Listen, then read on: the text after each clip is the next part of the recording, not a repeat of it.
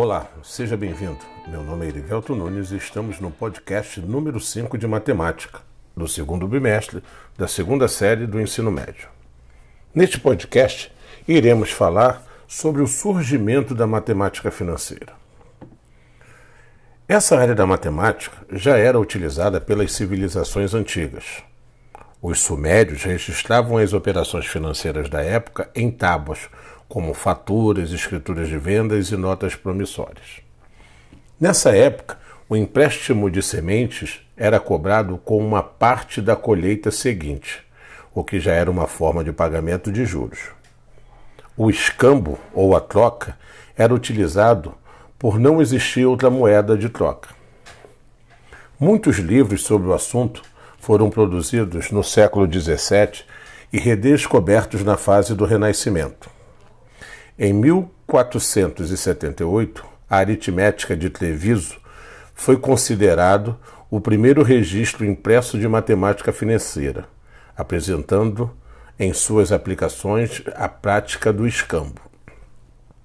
Alguns anos depois, em 1484, Piero Borg publicou Aritmética Comercial na Itália sendo de fundamental importância para o desenvolvimento da matemática financeira, pois tratava de questões relacionadas ao comércio da época. E esse livro teve pelo menos 17 edições, sendo que a última foi em 1557. Filipe o Caladrim também foi um nome de peso na época, desenvolvendo uma forma de aritmética reconhecida por ser a primeira com problemas ilustrados situações problemas, diríamos assim. A criação dos bancos era totalmente relacionada à matemática financeira.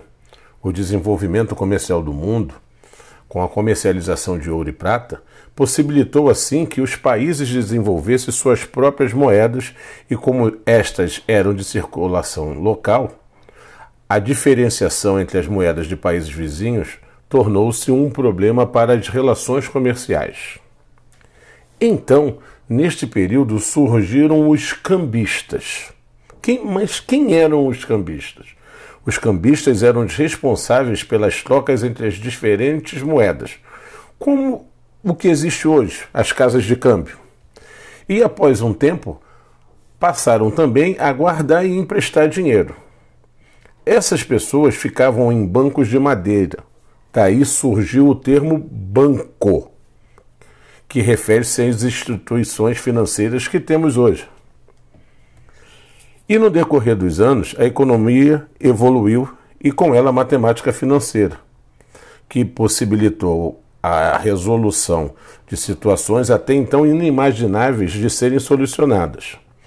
Hoje, os bancos possuem técnicas financeiras aprimoradas para essas operações que foram possíveis por meio da matemática financeira englobando ganho de capital, financiamento, descontos comerciais, entre outros tipos de aplicações e investimentos.